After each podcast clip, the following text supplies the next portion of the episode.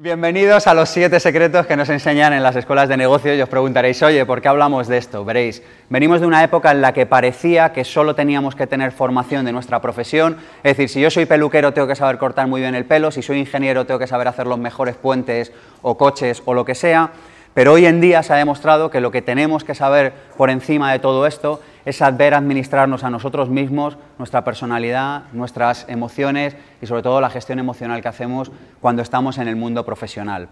Y hoy voy a hablaros de siete claves que yo creo que están perdidas, que hoy en día se sabe, a mí algo que me toca mucho la piel, y es que creo que hoy en día los seres humanos conocemos todo lo que hay que conocer para tener éxito en la vida. Tener éxito significa simplemente levantarse por la mañana y ser feliz. Sabemos lo que hay que hacer en la alimentación, sabemos lo que hay que hacer en la gestión de nuestro dinero, sabemos lo que hay que hacer en, lo profesional. El problema es que lo saben muy pocos. Y yo y el Instituto Pensamiento Positivo lo que hacemos, nuestro foco está puesto en divulgar, me imagino que muchos pues habéis visto vídeos, habéis escuchado la radio o leéis los libros, y todo nuestro foco está puesto en divulgar toda esa información que hoy en día la humanidad como colectivo conoce, pero que parece que lamentablemente los seres humanos, el ciudadano de pie, pues no acaba de tener. ¿Cuántos de los que estáis aquí en la sala sois emprendedores ya? O sea, que decís, oye, nosotros ya hemos emprendido. ¿Cuántos lo vais a hacer próximamente? Así que digáis, oye, yo en breve me voy a lanzar. Bienvenidos. ¿Cuántos estáis aquí porque hacía frío en la calle y habéis dicho, pues, total?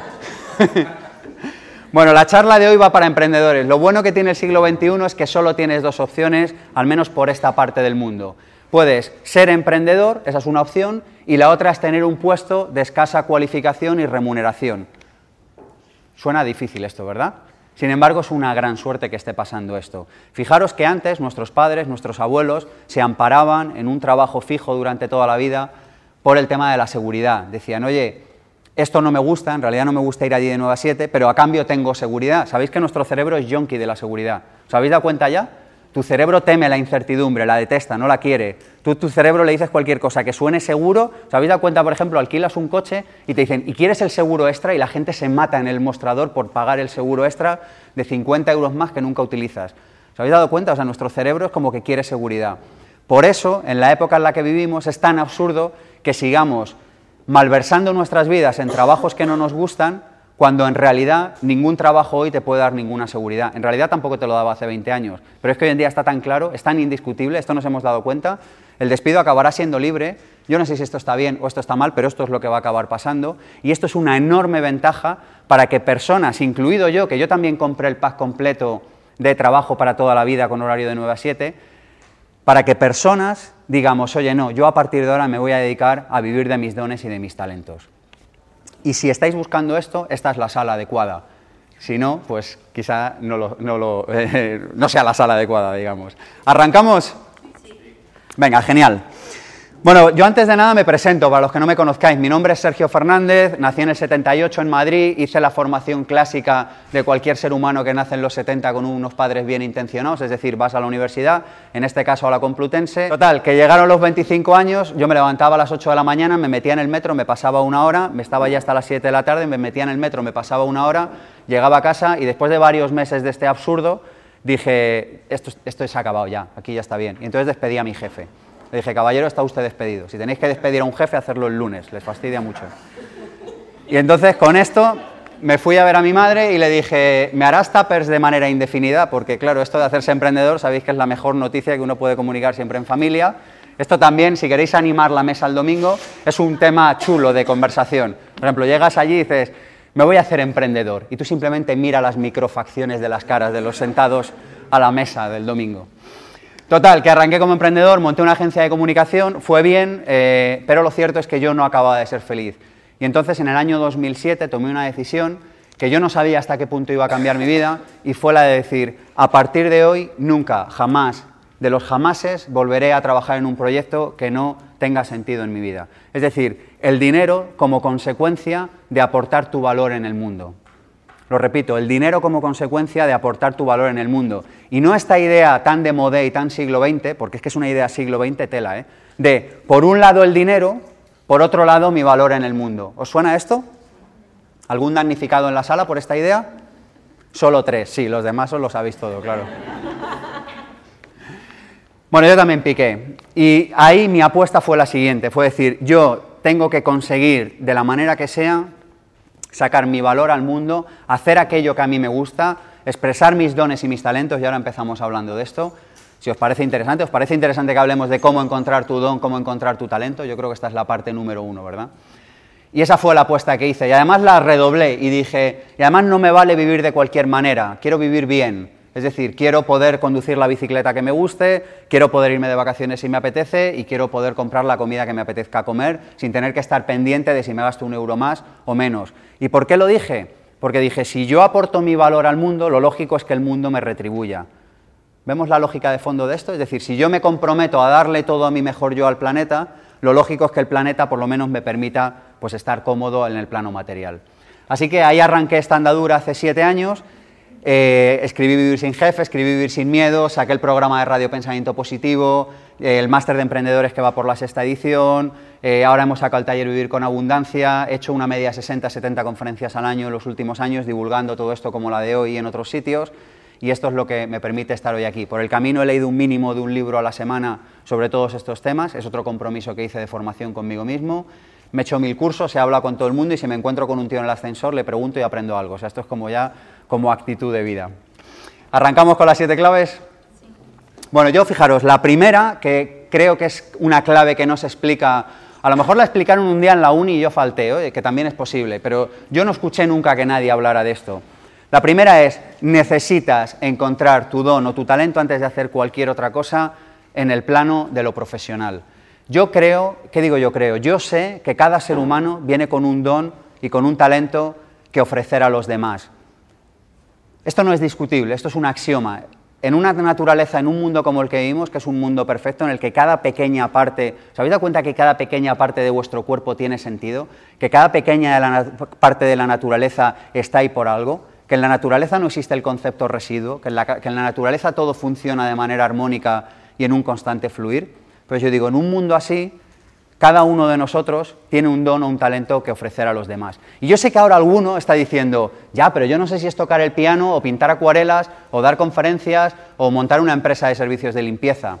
Fijaros, el mayor regalo que le podemos hacer a la vida es dar amor a los demás a través de nuestra profesión. Y eso lo puedes hacer desde el lugar en el que estés hoy.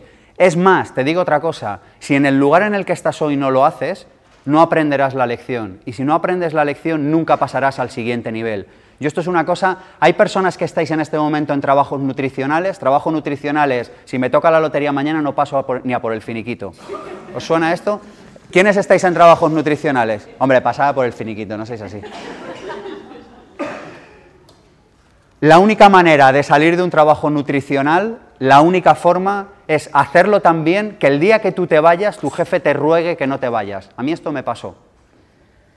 ¿Veis la idea? Porque cuando tú estás desde esa actitud, lo que estás haciendo es entrenándote para que cuando tú seas emprendedor el día de mañana, y acordaros de esto, todos los que estáis aquí seréis emprendedores el día de mañana, bueno, o jubilaos o paraos, pero en el mundo profesional todos seremos emprendedores, todos trabajaremos por objetivos. Todos seremos responsables de nuestra propia formación. ¿Seguiremos trabajando en organizaciones? Sin duda, lo vamos a seguir haciendo, yo lo hago. Pero cada uno de nosotros en nuestra organización es autónomo y cada uno es responsable de su trabajo y de su área. Esto es lo que va a pasar en el futuro, esto es lo que está pasando en el presente. Así que la cuestión es, si tú no encuentras ese don o ese talento, todo lo demás va a fallar. Todo lo demás va a fallar y la única manera es poner aquello que tú sabes hacer hoy al servicio de los demás. Esta es la idea nuclear pon aquello que sabes hacer mejor que nadie y hay algo que sabes hacer mejor que nadie y si no puedes aprenderlo a través de horas de entrenamiento, pon aquello que sabes hacer mejor que nadie al servicio de los demás. Fijaros que normalmente lo que hacemos, y a mí esto es una cosa que siempre me ha sorprendido mucho de los seres humanos, y es que ocultamos lo peor de nosotros mismos, ¿os habéis dado cuenta de esto? Pero lo alucinante, lo surrealista, es que ocultamos lo mejor de nosotros mismos. ¿Lo habéis visto esto, sí o no? Es, una locura, porque dice, bueno, todavía ocultar lo peor, bueno, parece que podría tener algún sentido, que desde mi punto de vista no lo tiene, pero es que lo de ocultar lo mejor es la leche. Así que la y ocultamos lo mejor siempre que no estamos en plena atención al detalle, siempre que no estamos presentes, siempre que no hacemos un acabado excelente de nuestro trabajo, siempre que no damos nuestra mejor versión, siempre que entramos en eso que yo llamo el piloto automático. ¿Os suena el piloto automático? El piloto automático es me levanto, voy a un sitio, hago las cosas que se esperan de mí, pero lo que el otro espera de mí, no lo que yo espero de mí, es decir, mi mejor versión. Así que esto de encontrar tu don y tu talento consta de varias partes. La primera es, comprométete a dar siempre el máximo nivel de amor. ¿Y qué es dar el máximo nivel de amor en lo profesional? Entregar tu mejor versión a la persona que tienes enfrente ahora. No mañana cuando tengas el, trabajo wow, no mañana cuando tengas la tarjeta de visita panorámica, sino cuando. ¿Cuándo hay que hacerlo? Ahora. ahora mismo.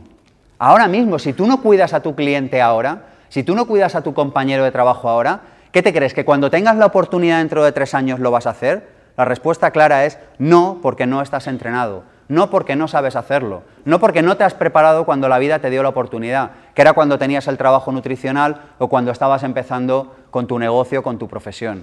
Así que la cuestión es, ¿estás dispuesto a encontrar qué es eso que te hace absolutamente feliz? ¿Queréis que veamos unas cuantas pistas de este asunto para ayudar a encontrarlo? ¿Os parece útil esto?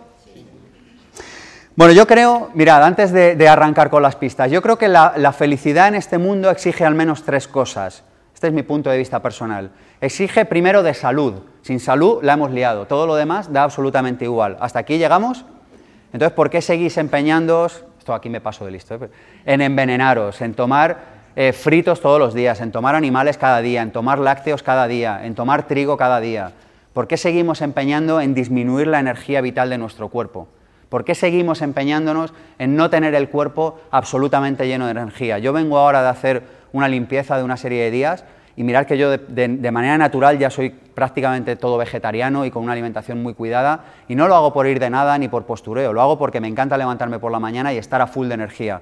¿Sabéis esta sensación de cuando te levantas descansado, pero que no sea un domingo a las 11, que eso es trampa, sino un martes lluvioso a las ocho y media? ¿Conocéis esta sensación?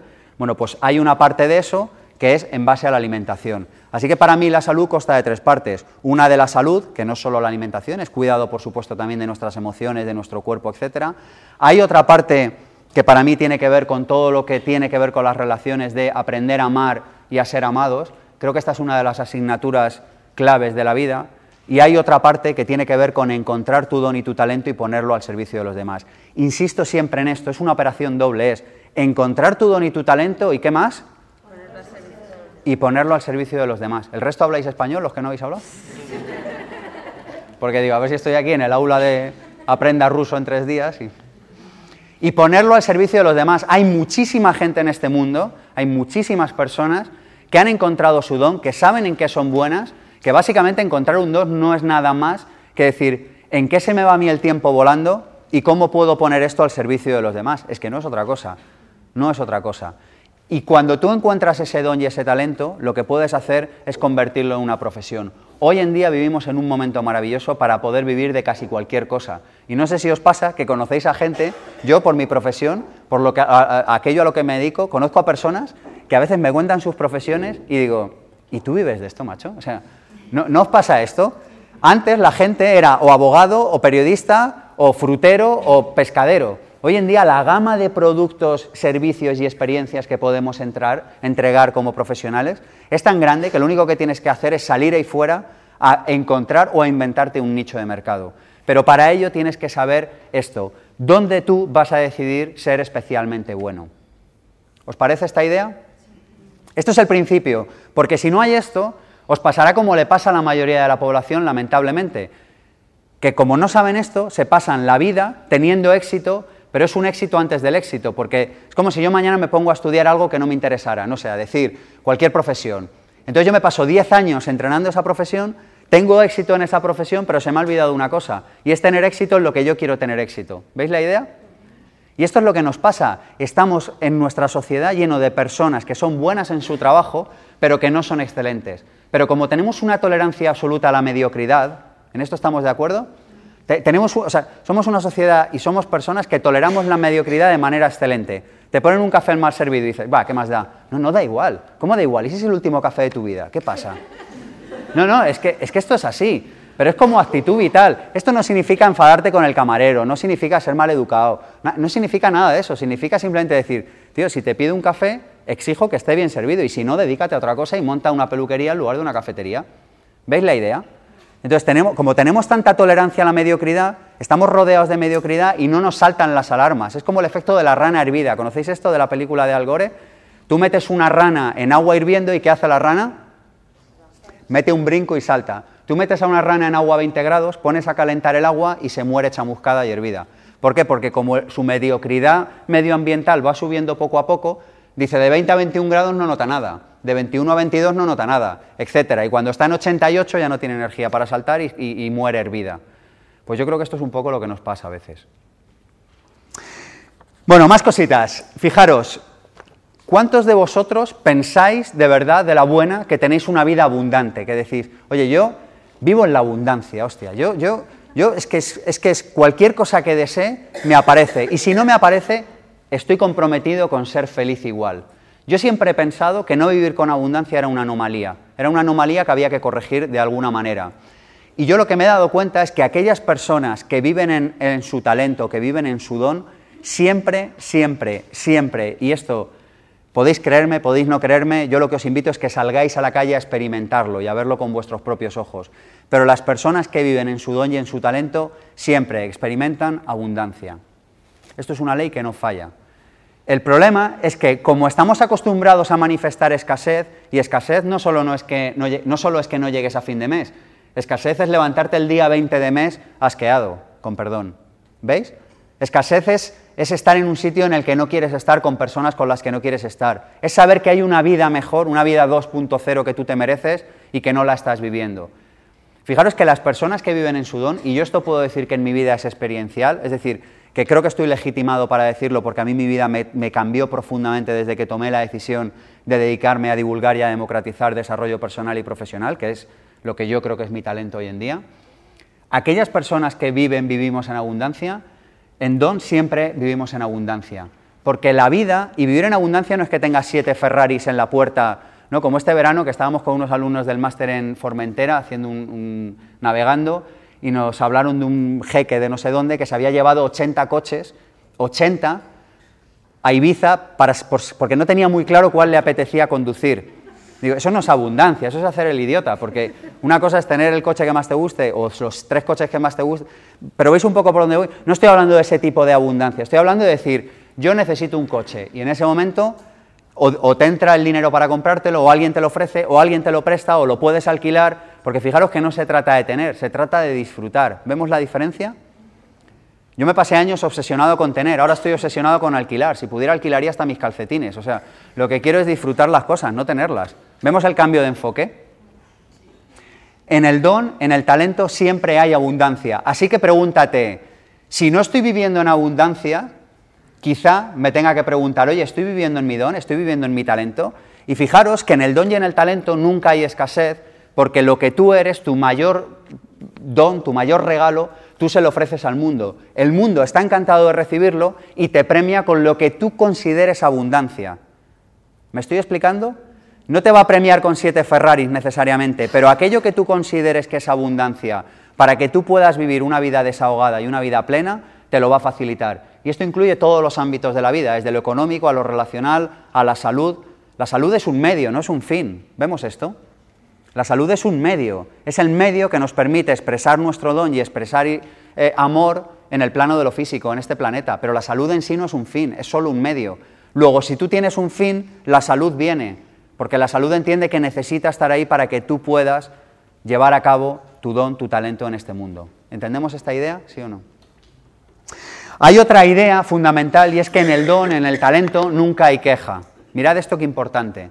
Por favor, basta ya de quejarse. Basta ya. O sea, es que tenemos que negaros a escuchar quejas de vuestros amigos y familiares. De verdad, ¿eh? Niégate, dile, mira, hoy te voy a hacer un favor y te voy a decir lo que nunca nadie te ha dicho. Y es que no te voy a soportar que te quejes. Si quieres que hagamos una brainstorming, estoy contigo. Si quieres que te preste ayuda, estoy contigo. Si quieres que te acompañe, estoy contigo. Si quieres que te dé un abrazo, estoy contigo. Estoy contigo en lo que tú quieras, porque para eso estamos los seres humanos, pero oye, escuchar quejas no, y mucho menos hacerlas. En el don nunca hay queja. Observar personas que están expresando su don y su talento en este mundo, y si de repente el presidente del gobierno roba, pues bueno, pues, pues, ya lo cambiaremos cuando aumentemos nuestro nivel de conciencia. Y si de repente tu vecino toca la trompeta, te cambias de casa. Y si de repente tu cliente te devuelve el dinero, pues te buscas otro cliente. Pero fijaros que es muy raro encontrar a personas, ¿estamos de acuerdo en esto? ¿Os habéis fijado? Es muy raro encontrar a personas que están en su don, que están en su talento en la queja. Porque cuando tú estás en el don y en el talento, lo único que quieres es encontrar horas para expresarlo, porque sabes que tu tiempo aquí es limitado. Entonces no vas a estarte dos horas en la barra de un bar allí acodado quejándote a ver si el presidente de tu comunidad o el presidente de tu gobierno o el, vecino de abajo ha decidido hacer no sé qué. Si no te gusta vas y lo cambias y si no lo aceptas. Pero tú te dedicas a expresar tu don, porque eso es lo que verdaderamente va a dejar una huella significativa en este mundo. Así que otra buena pregunta para saber si estás en don o no es, oye, me quejo. ¿Por qué nos dais un lujo y declaráis una semana, oye, ya no digo toda una vida, pero una semana libre de quejas? ¿eh? Te llega eh, alguien, ¿sabéis esto como en los Arram en India, que la gente pone aquí lo de silencio? ¿Sabes? Pues tú pones aquí, no queja. ¿no? Te llega alguien y tú dices, mira, no queja. Yo esta semana no estoy en esta energía, estoy en otra. Y solo ver qué sucede, porque perdemos nuestra energía creativa cada vez que ponemos el foco en lo negativo. Y no digo esto porque yo sea un defensor del pensamiento positivo, que lo soy, sino porque en concreto, cada vez que ponemos el foco en algo, eso tiene que eso en el mundo en el que vivimos tiende a expandirse. Y si pongo el foco en lo que me falta, ¿qué se va a expandir? ¿Lo que me falta o lo que quiero? Lo que te falta. ¿Y queréis que se expanda lo que os falta o que se expanda lo que queréis? Pues ya sabemos. Allí donde pones tu energía, aquello en lo que te enfocas, inevitablemente en este universo que habitamos se expande. Luego, cada vez que te quejas, estás alejando aquello precisamente que quieres y estás atrayendo aquello que no quieres. En el don nunca hay queja. Otra idea del don y del talento para mí es eliminarte de la ecuación. Elimínate de la ecuación, tócate con una varita mágica y elimínate. Tú estás en este planeta para servir. Todo tu foco tiene que estar en servir. Todo tu foco también en lo empresarial, también en tu profesión, tiene que estar en entregar valor a otros seres humanos y luego en permitirte recibir la abundancia cuando llegue, porque inevitablemente va a llegar inevitablemente va a llegar. La cuestión es, ¿dónde tienes el foco? ¿En entregar valor o en llegar a fin de mes? Sinceramente. No respondemos. No era, era una. Era retórica. Era, era, era, era retórica la pregunta. Si tú tienes el foco puesto en dar valor desde lo profesional, en realidad lo único que estás deseando es que se muestren oportunidades para entregar ese valor. El problema es que estamos con el foco puesto en que me paguen a final de mes. Y lo siento si esto es políticamente poco correcto. El otro día hablaba con una persona que se estaba preparando unas oposiciones. Y yo le decía, este es tu don o tu talento, porque si no, yo no creo que las apruebes. La vida es muy sabia y no te pondrá ahí. Me decía, es mi don absolutamente. Yo le decía, entonces, ¿por qué llevas tres años sin ser profe? Digo, porque a mí me paguen o no, doy conferencias y escribo libros. Otra cosa es que luego me paguen por ello, pero ya lo hacía cuando no me pagaban y si en algún momento no pasara, lo seguiría haciendo, porque no puedo no hacerlo. ¿Veis la idea? Hace poco me fui de vacaciones un par de meses y me inventé un libro, porque es que llegó un punto que ya no sabía qué hacer por las tardes. Dicho así suena raro, pero ¿me entendéis? O sea, es como, ¿qué, ¿qué, haces? ¿Qué haces? Pues expresas tu don en este mundo, hombre. Una vez que ya has comido y has montado en bici, ¿qué vas a hacer el resto del día? Pues expresar tu don. Pero vemos la idea, es decir, si tú quieres eh, eh, llevar a cabo tu don y tu talento en este mundo, lo expresas. Y como lo expresas, la consecuencia natural de eso es que antes o después alguien te acaba contratando, pagando, pidiendo una factura. Pero la idea es, entrega valor, no te centres en, en, a ver si apruebas el examen para que te paguen o no te paguen. Desde ahí no estás, desde mi punto de vista, en talento. Como yo entiendo la vida, por lo menos, definitivamente no. Más cosas. Eh, eliminar, por favor, eliminar eliminar cosas. No podemos encontrar el don y el talento si estamos rodeados de ruido y de distracción. Y lamentablemente la mayoría de la información que recibimos al día es distractiva. ¿Estamos de acuerdo en esto, sí o no? Es distractiva. O sea, vivimos en una sociedad en la que, lamentablemente, si tú no quieres pensar, todo el mundo está dispuesto a pensar por ti. ¿Lo habéis visto? Oiga, que es que no sé qué hacer con mi dinero, vas al del banco, te lo apañas rápido. Oiga, que es que no sé qué hacer con mis vacaciones, te organizan un viaje rápido. Oiga, que es que no sé qué hacer con mi educación, no se preocupe, está todo pensado, incluso si acaba la licenciatura y se ha quedado con ganas, un doctorado. O sea, está todo pensado para que no tengas que, que molestarte en estar contigo mismo un rato, viendo en realidad cuál es tu misión en esta vida, cuál es tu propósito, cuál es tu don. Yo lo que os invito es a que llevéis una dieta hipotodo. Fijaros que hay gente que cuando se acerca el verano lleva dietas hipocalóricas. ¿Lo habéis visto esto? Dice, no, dieta hipocalórica, no tomo helado, no, llevo, no tomo, eh, no sé, lo que sea, ¿no? Yo digo, lleva una dieta hipoinformativa, lleva una dieta hiporrelacional, lleva una dieta hipo todo, o sea, elimínate de distracciones, elimínate de distracciones. Yo esto lo he descubierto hace relativamente poco en mi vida, el tema del silencio y de estar un, rato en silencio sin hacer nada, simplemente en la casa de campo, en el retiro, en una playa. Y es que cambia la vida de los seres humanos. Porque la cuestión es, ¿para qué necesitamos tanto ruido? ¿Qué ganas con encender la tele? Bueno, entiendo que sois gente inteligente que ya habéis tirado la tele, pero bueno, ¿sabéis que? O, la, o yo qué sé, o con comprarte un periódico, ¿os habéis reído? ¿Eso es que hay gente que aún tiene? Es una cosa tan bonita, es tan siglo XX, ¿verdad? ¿No? Llegar a casa, encender la tele, los contratos para toda la vida. Es una cosa como de un mundo que ya, ¿verdad? yo nací en ese mundo, ¿os acordáis? Fuera de broma, ¿qué ganas con llegar a casa y encender la tele para aprender a pensar como un tercero quiere que tú pienses? ¿No lo ves? Dice, no, es que me va mal. Dice, si es que lo raro sería que te fuera bien, hostia. Si es que, claro, o sea, te estás bombardeando todos los días con media hora, una hora de información que te ponen ahí para que sigas en la hipnosis. Y tú dices, no, es que no entiendo por qué me acaba de irregular. No, pues yo sí lo entiendo. Eliminar de vuestra vida, vaciar los armarios, tirar la ropa que no os pongáis, eh, vaciar las estanterías, tira todos los cachivaches de la cocina que no emplees, tira la despensa de productos caducados, que te conozco, que seguro que tienes unas lentejas caducadas. No lo vemos, haz hueco, elimina para que tu esencia pueda salir y para que tu yo interno te pueda hablar y decir verdaderamente qué es lo que has venido tú a hacer en este mundo. Hazle hueco, permítele que aflore. ¿No lo vemos que si lo tienes todo lleno no, no pueden entrar cosas nuevas? Si tienes la agenda llena, ¿puedes quedar con alguien? ¿Sí o no? No puedes. Si tienes toda tu vida llena y abarrotada, ¿cómo te van a entrar ideas nuevas? ¿Cómo te van a entrar, cómo te va a llegar la inspiración si no le permites que haya hueco para ella?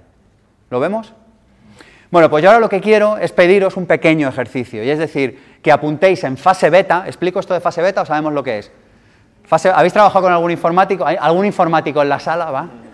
Esto taparos los oídos, va.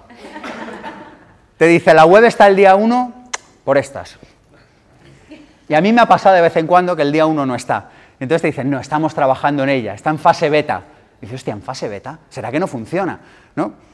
Lo que quiero decir con esto es, ponte a trabajar en fase beta, que tú no sabes cuál es tu don, tu talento definitivamente, da igual, anota uno que es provisional. Ya encontrarás el bueno posteriormente. Pero de momento anota uno así como de, venga, pues de aquí a las 9 de la noche ya me sirve. Luego a las 9 de la noche, pues si es preciso lo cambio. ¿Os parece? Entonces, lo que os voy a pedir es que escribáis un talento que tengáis y cómo, a ver si alguien adivina la pregunta, ¿cómo podría hacer con él? ¿Qué? ¿Cómo? ¿Cómo ponerlo al servicio de los demás? Muchas gracias, efectivamente. Escribid un talento y escribir de qué forma podría ponerlo al servicio de otros seres humanos. Ese es tu único trabajo a la hora de vivir con abundancia en lo profesional en la tierra. Olvídate de títulos, olvídate de oficinas en calles molonas de Madrid, Olvídate de toda la gaita que te han contado. Lo único que te garantiza el que te vaya bien profesionalmente es encontrar tu talento y ponerlo al servicio de los demás. Dejamos para esto 30 segunditos. Una cosa muy rápida, por ello. Bueno, la segunda clave que a mí me costó también tiempo comprender y me apetece compartir hoy aquí es la clave de compromiso 100%. Y quiero hablaros de un chaval, un chavalín de Extremadura que a lo mejor os suena, se llama Hernán Cortés. ¿Os suena? ¿Eh?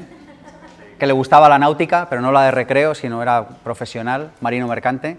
Bueno, pues este señor, no sé si conocéis la anécdota, se subió en unos barcos, se fue a luchar con los toltecas a México y cuando llegó allí, supongo que en el camino iría leyendo libros de estos de autoayuda, irían todos ahí en el barco, sí, yo puedo, tal.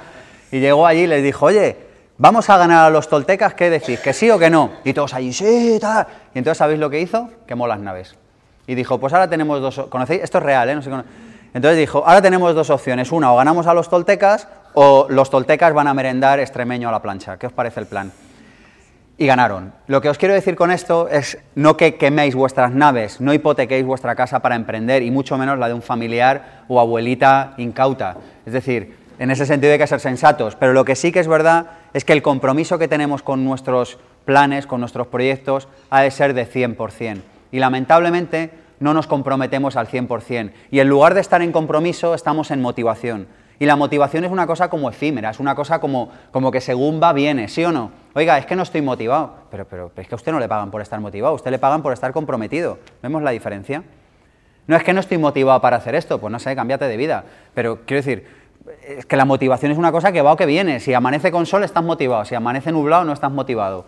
No es que si me hablan bien estoy motivado y si no me hablan bien no estoy motivado. Yo lo que te digo es pásate de la motivación al compromiso 100%.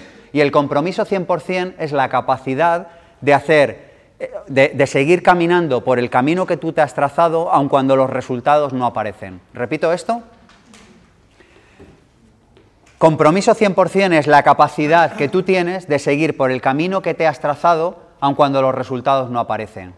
Mirad que en el mundo hay dos energías creativas, una es el amor y la otra es el miedo. El amor materializa aquello que tú quieres y el miedo materializa aquello que tú no quieres.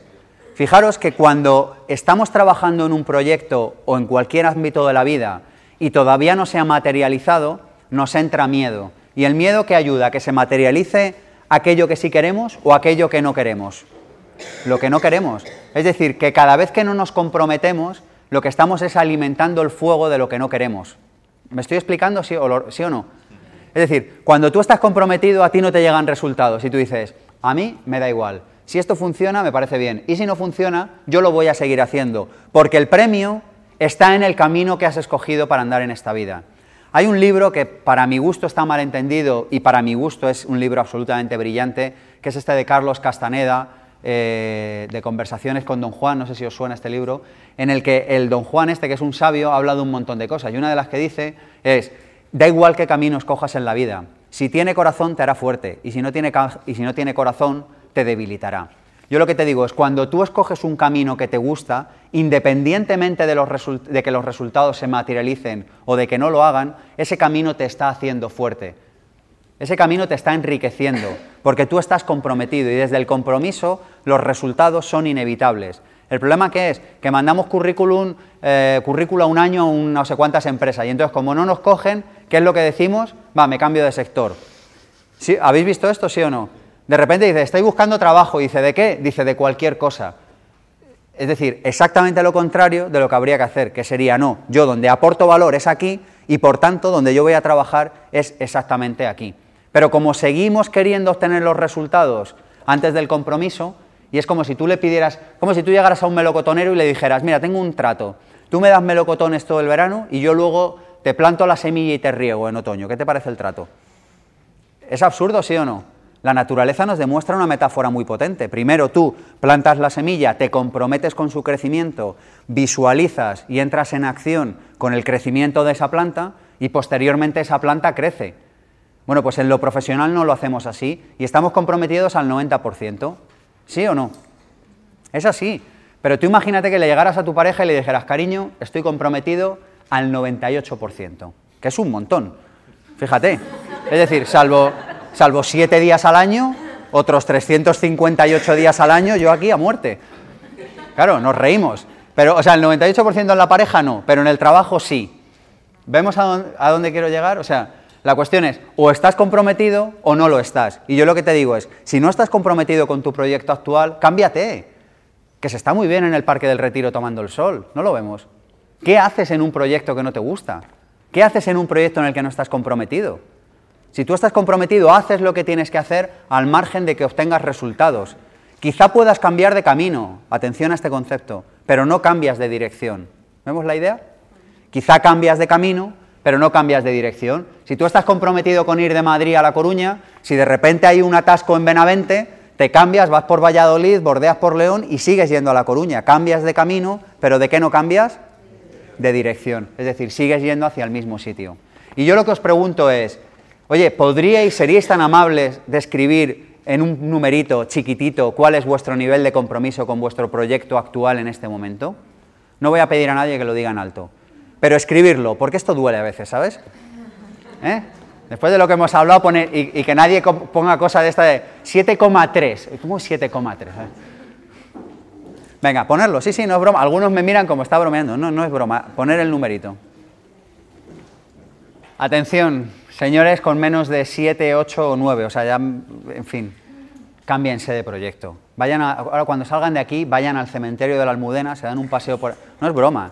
Se dan un paseo por allí, van luego al Tanatorio Sur, están por ahí un rato, pero ¿por qué os reís? No es broma. Estáis ahí un rato y os dais cuenta de que vuestro paso en este mundo es limitado. Porque es que, claro, no sé, hay una especie como de hipnosis colectiva, como de que vamos a estar aquí para siempre. No es verdad. Vas a estar muy poco rato, de hecho.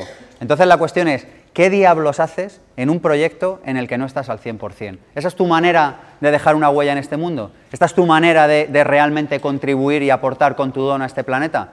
Lo raro será que te vaya bien. No lo vemos. La naturaleza, la vida, te está intentando quitar de en medio para que te dediques a aquello en lo que sí vas a estar comprometido al 100%. Algunos me miran con cara de pocos amigos. A veces tengo esta extraña cualidad de ser el tío menos simpático de la mesa, ¿sabéis? O sea, no sé si os pasa a veces, y ahora ya empiezo, veo que me pasan las confes también, ¿no? Que es como... Bueno, una clave práctica para llevar esto al día a día, ¿os parece? ¿Sí o no? Bueno, como actitud vital, Comprométete a no hablar de nada que no esté en tu área de influencia. ¿Vemos la diferencia entre área de interés y área de influencia? Esta conferencia es mi área de influencia. Yo puedo hacer porque las sillas sean cómodas, puedo hacer porque estéis a gusto, el equipo os puede recibir mejor eh, de lo que lo ha hecho todavía. es decir, está en mi área de influencia. Podemos hacer por daros mal. Mi área de interés es que haya menos contaminación en el planeta Tierra pero realmente yo no puedo hoy por hoy incidir en eso. Lo que sí que puedo hacer es minimizar mis trayectos de coche, minimizar mi compra de plásticos, minimizar todo lo que tiene que ver con mi área de influencia. ¿Vemos la diferencia entre área de influencia y área de interés? A medida que tú vas poniendo foco en tu área de influencia, tu área de influencia se va acercando más a tu área de interés. ¿Por qué? Porque te vas haciendo más experto en eso y porque vas tomando decisiones y tu vida se va comprometiendo. Así que una de las ideas fundamentales es no distraigáis vuestro tiempo, no malgastéis vuestro tiempo con cuestiones que no estén en vuestra área de influencia. Oiga, es que a mí me interesa mucho la política, tío, pues te presentas a presidente de la comunidad tres veces a partir de ahora. No es que me interesa mucho la política, me interesa hablar de Rajoy, pero me escaqueo de la comunidad de vecinos. ¿Veis un poco por dónde voy? Si te interesa la política, no hables de Rajoy, métete en tu comunidad de vecinos o en la asociación de tu barrio o preséntate alcalde de tu pueblo. Pero no pierdas el tiempo hablando de aquello en lo que no puedes cambiar porque es así como malversamos y como mal, usamos, si se puede decir, sí, ¿no? mal, malgastamos nuestra vida. ¿Vemos la idea? La única manera de estar comprometido 100% es estar todo nuestro tiempo en nuestra área de influencia. Y eso es lo que marca resultados, eso es lo que marca la diferencia. Y cuando yo marco la diferencia hago una sociedad mejor. ¿Vemos la idea? Tú no vas a poder hacer una sociedad mejor hasta que tú, tu empresa, tu vida y tu familia sea mejor. Así que una de las mejores maneras es estar a foco permanente y constantemente ¿En dónde? En nuestra área de... En nuestra área de influencia. Oye, ¿y cómo hago esto en lo práctico? Va, ¿quién me lo pregunta? Muy buena pregunta, me alegro que me... Por la mañana, antes de salir de la cama, o nada más salir de la cama, como enciendas la radio, pongas el ordenador, la has liado. Hazme caso. Cuando estás todavía en silencio, pregúntate qué tres cosas de estas tres áreas que ahora os digo, sí o sí vas a hacer. Sí o sí, o sea, suceda lo que suceda. Mirar, la vida es como un examen, nunca, siempre, o sea, no sé si os pasa esto, que llega el domingo por la noche o el lunes por la noche o llega cualquier noche y te quedas con esta sensación como medio vacía de cuando ibas a los exámenes, ¿te acuerdas? Te, empollabas un examen, ibas allí, lo ponías tú y decías, ay, creo que no he puesto... ¿eh? No, pues, si, tú vas por la noche con, con energía de revisar todo lo que has hecho en el día, siempre se te va a quedar algo por hacer. ¿Hasta aquí estamos de acuerdo, sí o no? Yo lo que te digo es, para no tener esa sensación, que además es muy dura, y luego si alguien me lo pregunta, os explicaré cómo cambiarla, hay una manera de cambiarla también, por la mañana tú dices, voy a hacer un objetivo en lo profesional, voy a hacer un objetivo en lo personal y voy a hacer un objetivo en lo social, algo chiquitito, algo pequeñito, algo que te lleve media hora, una hora, que te lleve nada, un ratito. ¿Por qué? Porque de esa manera siempre vas a estar poniendo foco en tu área de influencia, tanto en lo personal, como en lo social, como en lo profesional. Es decir, que tú te levantas por la mañana a foco, que es una de las palabras que los que me conocéis sabéis que más me gustan, porque aquello en lo que te enfocas, ¿qué le pasa? Se agranda, se expande, se hace, se, hace más importante en tu vida. Entonces, si tú cada mañana, fíjate que si cada mañana dices, ¿qué es importante hoy en lo profesional? Yo hoy lo he hecho, he hecho mil cosas, ¿eh? desde las nueve de la mañana andamos por ahí. Pero ha habido un ratito que yo por la mañana dije, haré esto. Me ha llevado media hora, pero es una tarea que era importante hacer hoy. Y la he hecho en media hora, tres cuartos de hora, no sé, no me ha llevado mucho más. Pero veis la idea, entonces yo hoy me voy a la cama y digo, he hecho muchísimas cosas, he hablado con muchísima gente, he estado en actitud de servir todo el día, pero esta tarea, que era la que me había planteado, chiquitita, la he hecho. ¿Y sabéis la buena sensación con la que te vas a la cama? Ahora, multiplica esto por 200, 250 o 365 o lo que sea. Fíjate al final de año la cantidad de cosas concentradas y con sentido que has hecho en tu vida. ¿Hacéis esto sí o no normalmente? Como lo hagas después de haber encendido el ordenador, lo has liado. De verdad, ¿eh? Porque entonces empiezas a poner foco en las prioridades de otros en lugar de en tus prioridades. Uno en lo personal, uno en lo social, uno en, eh, o sea, social, personal y profesional. Escribid ahora, ¿cuándo? Ahora. vuestros tres objetivos de mañana. A por ello, unos segunditos para ello. Veréis, otra idea fundamental que quiero compartir hoy con vosotros es la idea del piloto automático, la idea del piloto automático o de la conducción consciente. No sé si sabéis que los coches o los barcos, bueno, claro que lo sabéis, vaya tontería, pero eh, los coches o los barcos tú les puedes dar a un botoncito y van solos, ¿sí o no? Tú te subes en un barco, le das ahí en, Canarias y, te, lleva a Cuba directo, o sea, es que no tienes que hacer nada, va el timón solo, va, va todo recto, ¿de acuerdo? Y el coche Pasa igual, tú le das a una velocidad y en la autopista sales de Madrid, llegas a Cádiz y el coche no varía la velocidad ni un solo instante. Yo creo que a los seres humanos nos sucede un poco lo mismo. Vamos por defecto en piloto automático. Y yo lo que os pido es que hagáis conducción consciente. Piloto automático es tengo las reacciones de siempre ante los estímulos de siempre, en las circunstancias de siempre. Y luego, además, cuando no te funciona, dices, no, es que yo soy así. Dice, pues deja de ser así. ¿Lo vemos? Entonces, lo, que te quiero pedir es, si tú quieres conseguir resultados diferentes, necesitas sí o sí actuar de una manera diferente. Y para ello necesitas salir del piloto automático, es decir, necesitas salir de las respuestas que tienes siempre a los estímulos que tienes siempre. Actúa siempre dando tu mejor yo. Actúa siempre desde la conciencia, toma decisiones desde la conciencia, busca personas a las que modelar y di, ¿cómo haría esta persona en esta circunstancia? ¿Qué decisión tomaría? Y esto está muy relacionado con lo que hablábamos antes del compromiso. Es decir, si tú te comprometes a actuar de una determinada manera, al margen de que aparezcan o no resultados, de esa manera no estás en piloto automático, estás en conducción consciente, es decir, estás eligiendo cómo vas a reaccionar ante las bretes o ante las circunstancias que te ponga la vida. Yo lo que os invito es a que os deis cuenta que tenéis un elemento con vosotros todo el día que se llama la vocecita. ¿La conocemos ya? Yo a veces le llamo también escasez FM. Yo creo que en la vida podemos ir con abundancia FM o con escasez FM. Tú te subes al coche y puedes elegir la emisora, ¿sí o no? elijo esta emisora o elijo la otra. Y yo creo que en la vida vamos o con abundancia FM o con escasez FM. Abundancia FM te habla de que puedes hacerlo, te habla de que la solución aparecerá, te habla de que confíes, te habla de que las personas que necesites aparecerán cuando lo necesites, te habla de que no tienes que acumular porque realmente serás capaz de acceder a los recursos que te harán falta cuando estos te hagan falta de verdad. Y escasez FM te habla de exactamente todo lo contrario.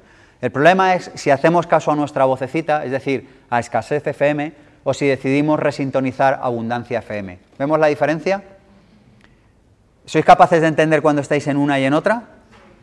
La cuestión es que llevamos demasiado puesto escasez FM y no nos damos ni cuenta. A mí me pasa a veces. Yo a veces pienso que, necesito un exorcista, porque es que oigo cosas aquí que digo, pero ¿quién ha pensado esto? Esto no he podido ser yo. ¿Os ha pasado alguna vez que de repente te metes en una línea de pensamiento y te tiras ahí dos minutos o dos días, cuidado, algunos se ha reído, le ha sonado esto, te tiras en una línea de... Dice, anda, si llevo con escasez FM dos días, no me había dado ni cuenta, y cambias el dial y asunto solucionado. Es muy importante ser conscientes de en qué estamos pensando todo el rato. Tu vida va a depender de lo que piensas cuando vas en el trayecto aparentemente inocente a la compra. ¿Lo veis? No, yo voy a la compra, esto no tiene ninguna importancia para mi futuro profesional. Lo tiene. No, voy en el coche escuchando música, ¿qué más da lo que piense? No, no, no da igual. Todos los pensamientos acaban creando materia. Así que la cuestión es, ¿estás en piloto automático o estás en conducción consciente? yo lo que te pido es que tomes conciencia que en lugar de estar mirando aquí, estés mirando aquí. ¿Vemos la.? ¿No? O sea, en lugar de estar aquí, estés un poquito más atrás y digas, ¿en realidad yo quiero escuchar escasez, FM en este momento? ¿Qué me aporta a mí escuchar esto ahora? Y que cambies. ¿Y cómo lo cambias? Nadie me lo pregunta. ¿Cómo lo cambias? Gracias. Visualizando aquello que quieres realmente en tu vida. Si no sabes en qué pensar cuando vayas a la compra, yo te diría dos cosas. Una, fórmate, edúcate, hay cientos de vídeos y de podcasts y de asuntos interesantes en Internet para aprender, esta es una idea, y la otra es visualiza aquello que quieres. Si no sabes en qué pensar, me voy a hacer un viaje de Madrid a Toledo hoy y no sé la verdad en qué pensar, pues no pienses en nada, visualiza aquello que quieres. Tu vida va a depender profundamente de esos ratos en los que parece que no haces nada. También de en qué, te en, qué en qué estás pensando cuando te duermes o cuando te vas a la cama. Yo os invito a que viváis desde la idea de cualquier pensamiento genera materia. O sea, que te asuste. la idea es que tú seas consciente de qué pensamientos tienes y que si eso fuera a suceder, te preguntarás, oye, yo querría tener este pensamiento o querría no tenerlo si tuviera la certeza de que va a suceder. ¿Veis la pregunta? ¿Pensáis cosas que si fueran a suceder os gustarían, sí o no? A veces sí, a veces no. La cuestión es, tu vida depende mucho de qué estás pensando cuando estás en piloto automático. No se puede, no hay manera en, esta vida de cambiar una vida o de gobernar una vida si no eres consciente de qué estás pensando cuando aparentemente no estás pensando en nada. No hay manera, no existe.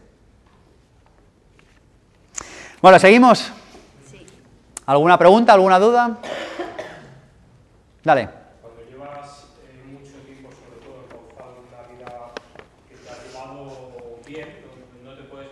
Habla en primera persona del singular. Lo primero que tenemos que hacer.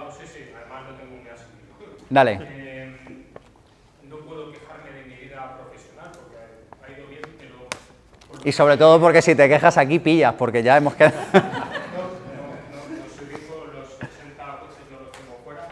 No hay que tener 80 coches para ser rico. La riqueza es un estado mental.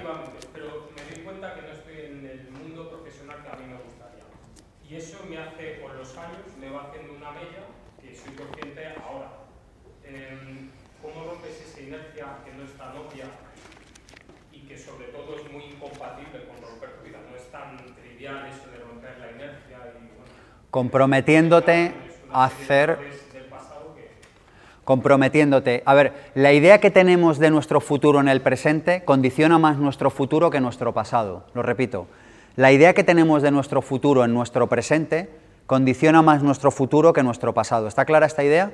El problema es que nuestra idea que tenemos de futuro en nuestro presente, lamentablemente, suele venir condicionada por nuestro pasado. Mira, es una muy buena pregunta y yo creo que hay más personas en la sala que, les interesará conocer la respuesta. La cuestión es, ¿hay acciones? Es que esta es la cuestión. ¿Hay acciones que hechas cada día de manera sistemática cambiarán una vida? A mí hay una palabra que me gusta mucho y es la palabra inevitable. Es decir, si yo leo un libro a la semana durante 10 años, yo sé que estoy entre los que más saben de mi profesión en 10 años. Es inevitable que sea así. Entonces ya no me preocupo por ser si por ver si sé o si no sé. Incido no en el efecto, o sea, no en el efecto, sino en la causa. ¿Os parece que tiene sentido esto?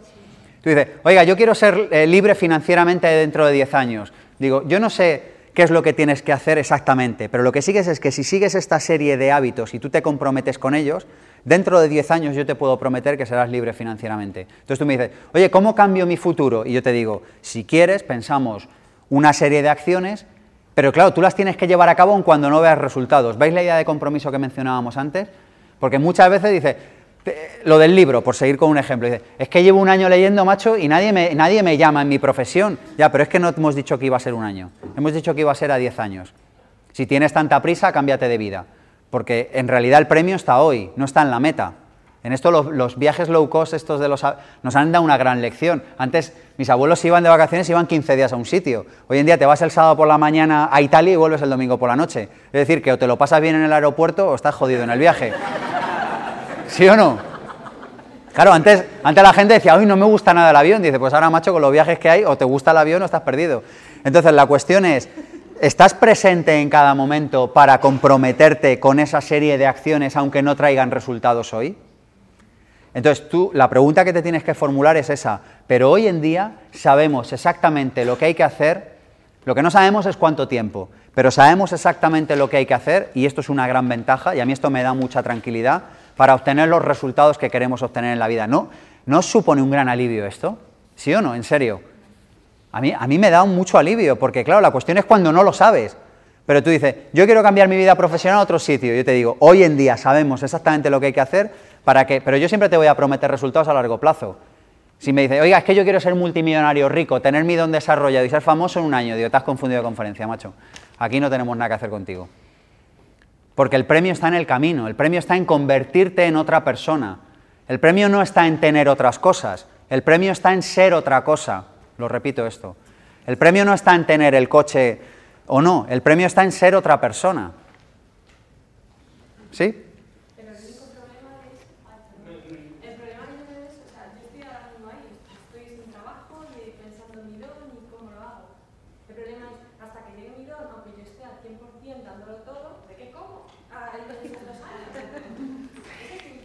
El don no va a llegar.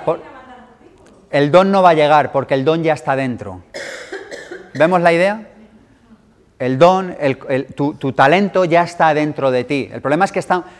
¿Habéis leído El alquimista? El libro el, problema es que el problema es que nos pasamos buscando fuera lo que está dentro de nosotros. Claro, yo sé que esto cuando uno está buscando es difícil porque yo también lo he vivido. Pero lo cierto es que está dentro de ti. Así que no tienes que ir afuera a buscar a ningún sitio. Lo único que tienes que hacer es que permitir que eso aflore, pero eso ya está dentro de ti. Y por otra parte, cuando tú estés entregando valor a otras personas, lo económico, y lo hemos dicho antes, nunca es un problema. Esto podéis creerme o podéis no creerme. Yo os voy a invitar a que seáis muy cautos, es decir, a que no me creáis así por el morro, porque...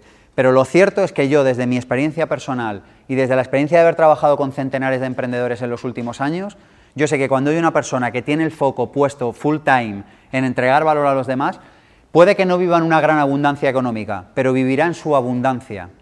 ¿Esto ha quedado claro antes?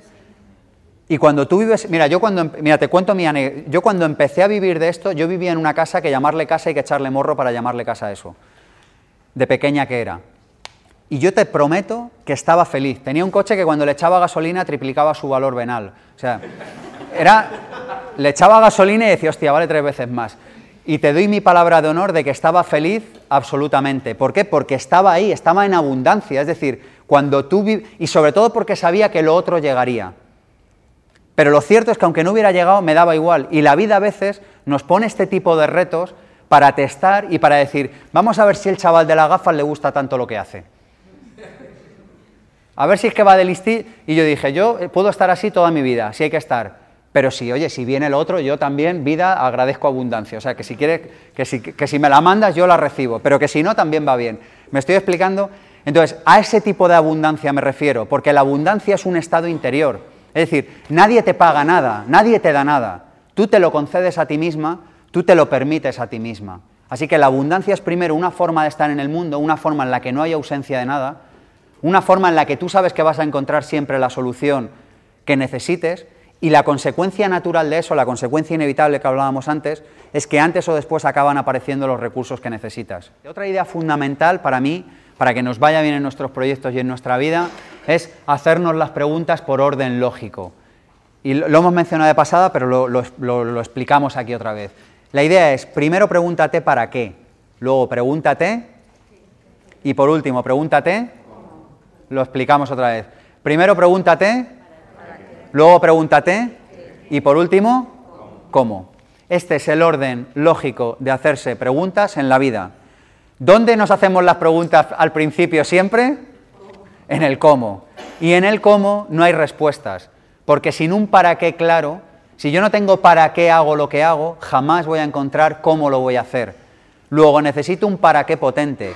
Tu para qué puede ser para dar de comer a tus niños, para irte al Caribe seis veces al año de vacaciones, para lo que quieras, la vida no te va a juzgar, eres absoluta y soberanamente libre de hacer de la experiencia de tu vida aquello que tú desees, pero tienes que tener claro qué es lo que deseas, tienes que tener claro para qué haces las cosas. Una vez que tengas el para qué, te planteas el qué y por último el cómo. Y en este orden de cosas hay otro orden que es lógico en la vida, que es el de ser, hacer, tener. El orden lógico es ser, hacer, tener. ¿Explico esta idea?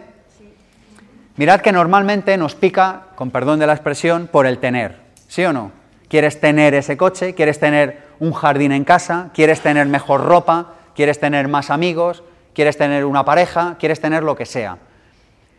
Algunas personas se dan cuenta, así muy avezadas, van al hacer y dicen, si en lugar de obsesionarme con el tener fuera al hacer, como consecuencia del hacer, llegaría a qué? A, a tener.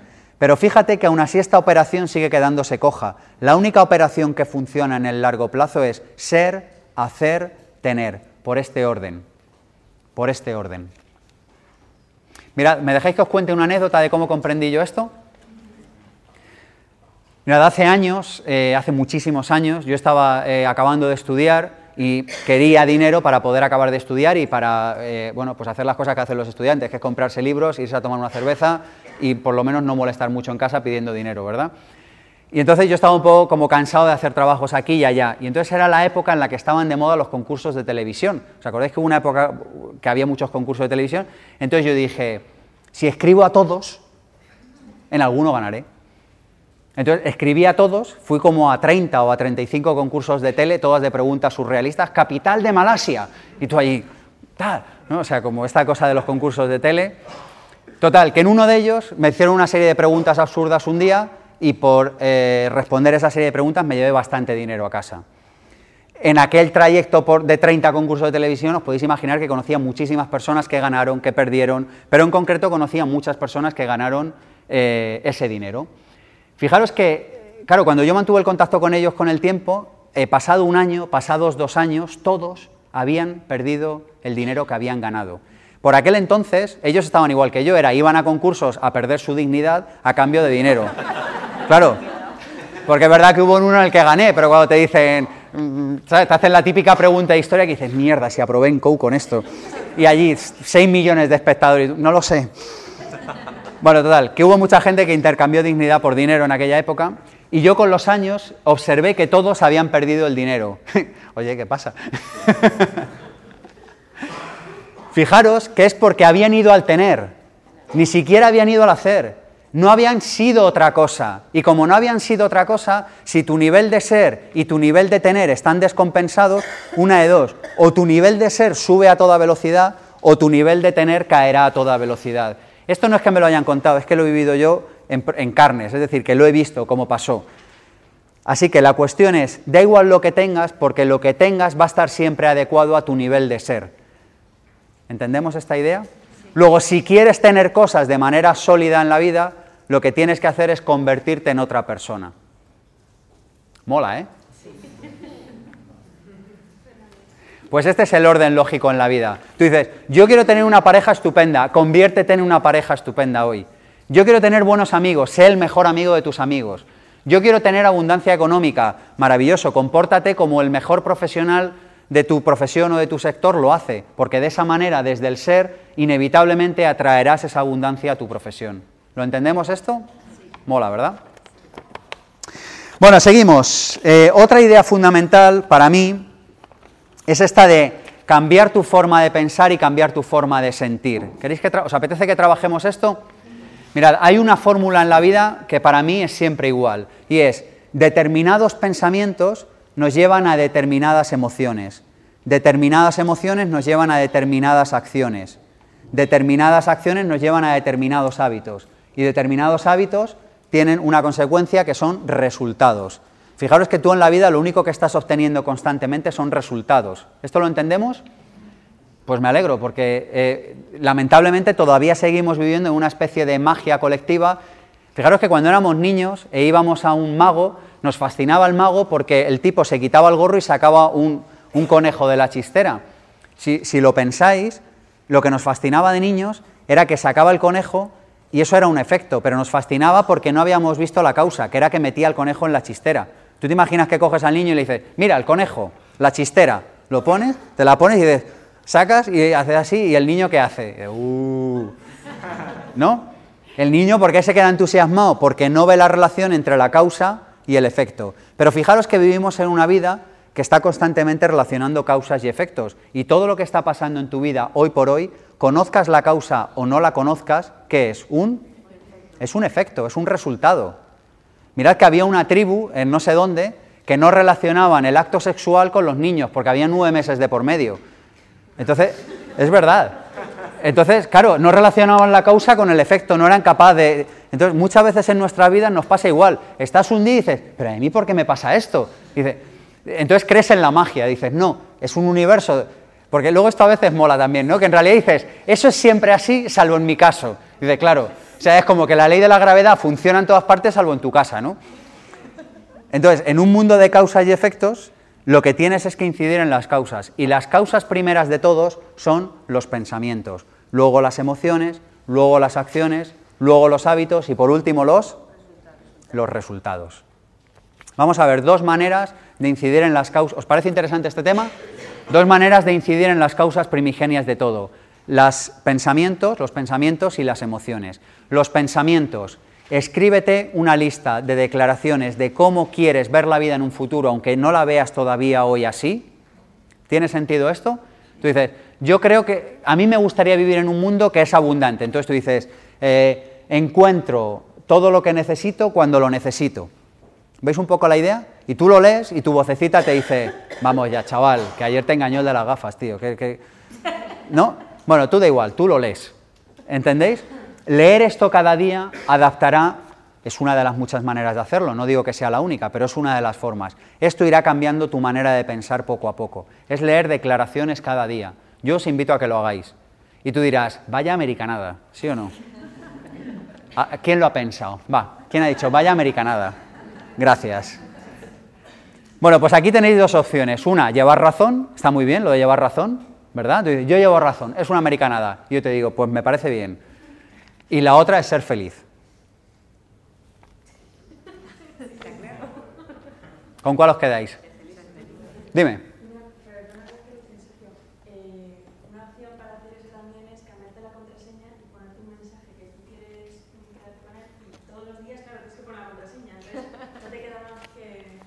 Ah, efectivamente.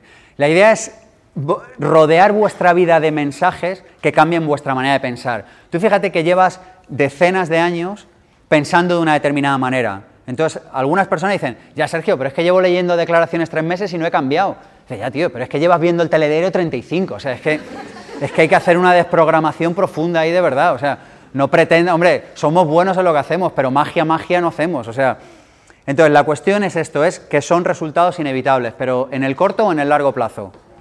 En el largo, o por lo menos en el medio.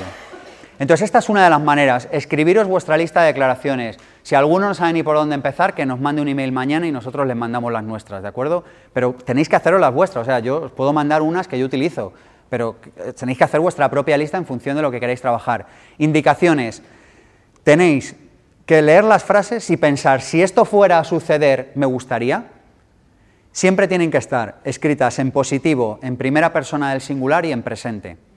Tipo, yo dispongo de lo que necesito, tal, eh, ofrezco mi valor a personas y tal, no sé, lo que queréis, pero siempre en primera persona del singular, en presente de indicativo. Oye, ¿qué americanada? Bueno, pues vosotros seguir con la americanada, que yo voy a seguir con la mía, ya veréis luego dentro de unos... ¿Veis a dónde quiero llegar? Que a veces juzgamos cosas sin haber valorado si funcionan o no. Yo no te digo que esto solo vaya a funcionar, pero te digo que esto, junto con otra serie de cambios que hagas en tu vida, indudablemente va a efectuar un cambio en tu manera de pensar. ¿Vamos con la manera de cambiar nuestras emociones? ¿Sí o no? Sí. Yo esto lo descubrí y para mí fue como encontrar una mina de oro. O sea, ¿os imagináis estos de las pelis del oeste que iban y de repente se encontraban una mina de oro? O las pelis estas del oeste americano que se encuentran los pozos de petróleo y sale así el petróleo, ¿sabéis? Bueno, para mí eh, descubrir esto, y más que descubrirlo, experimentarlo en mi vida, fue brutal y fue alucinante. ¿Lo comparto? Ya esto empieza a molaros más. ¿eh? Antes os voy a contar otra de cambiar pensamientos. Bueno, esta vale un poco para los dos. Y es bombardear, sitiar vuestro cerebro con información relacionada a aquello que queréis conseguir en vuestra vida. Y esto es una cosa que es eh, espectacular hacerla. Y si me, os cuento una anécdota también de cómo lo descubrí. Veréis, yo cuando empecé a escribir El vivir sin jefe, yo tenía una idea clara, y es que quería vivir en una casa que me gustara y sabía cuál era y dónde era, porque la vida está dispuesta a entregarte todo lo que tú quieras. El problema por el que la mayoría de las personas no lo consiguen es porque no lo saben, no porque no puedan. ¿Vemos la diferencia? Entonces, si tú tienes claro eh, exactamente lo que quieres, antes o después lo acabarás logrando. Yo total, que sabía, tenía claro dónde quería vivir y el tipo de casa que quería y todo. Y entonces, ¿qué hice? Me abrí una alerta en, un portal inmobiliario. Sabéis que tú te puedes abrir una alerta y que te manden un email por la noche de todos los cambios que ha habido en ese barrio y tal. Yo los primeros días me llegaba así, ¿sabéis? Me daban mareos. O sea, abría así, era como... Veía así las cifras, no era capaz de entenderlas muy bien. el segundo día igual, el tercer día igual, el cuarto mes igual, el segundo año igual, el tercer año igual. Y de repente un día dije, yo ya empiezo a estar cerca. Entonces dije, además de verlas, me voy a ir a visitarlas. Entonces llamé a un montón de casas y me fui a verlas para ver a qué olían los portales, para ver cómo eran. ¿Veis un poco la idea? Para visualizar, para verme allí. A mí me la enseñaban y yo decía, ah, pues yo pondría aquí. Es, vivir no desde la ausencia, sino desde la presencia. O sea, yo iba allí y decía, ah, pues yo pondría aquí el despacho y tal. Le regateaba y todo. ¿Veis la idea? O sea, llegaba y decía, me la bajaría tanto y me decía, no, no puedo y tal. Y, ah, pues nada, pues entonces me voy. ¿Y qué pasó? Y esto que os cuento es verídico. Hubo un día que, ya sí que me podía cambiar de casa, llamé al, número que venía allí y me descolgaron y me dijeron, hola Sergio, ¿qué tal? Y dije, hola Sergio, ¿qué tal? Y dije, hostia, soy ciudadano del barrio, no lo sabía. ¿Veis? o sea, como había llamado para ir a verla, se habían quedado con el nombre registrado en la agenda y me cogieron por mi nombre. Fui a verla y me la quedé en el minuto. Y era una casa que había visto exactamente un año y medio antes. Yo esa casa ya la había visto por dentro. Así que cuando entré a verla, le dije, bueno, enséñamela, que vea que no tiene goteras y tal, pero que, ya que me la quedo, o sea, que voy a vivir aquí. ¿Veis un poco la idea? Entonces, todo esto hay que hacerlo no desde la ausencia, porque si no, no funciona, sino hay que hacerlo desde la convicción absoluta de que tú ya eres un ciudadano de esa casa.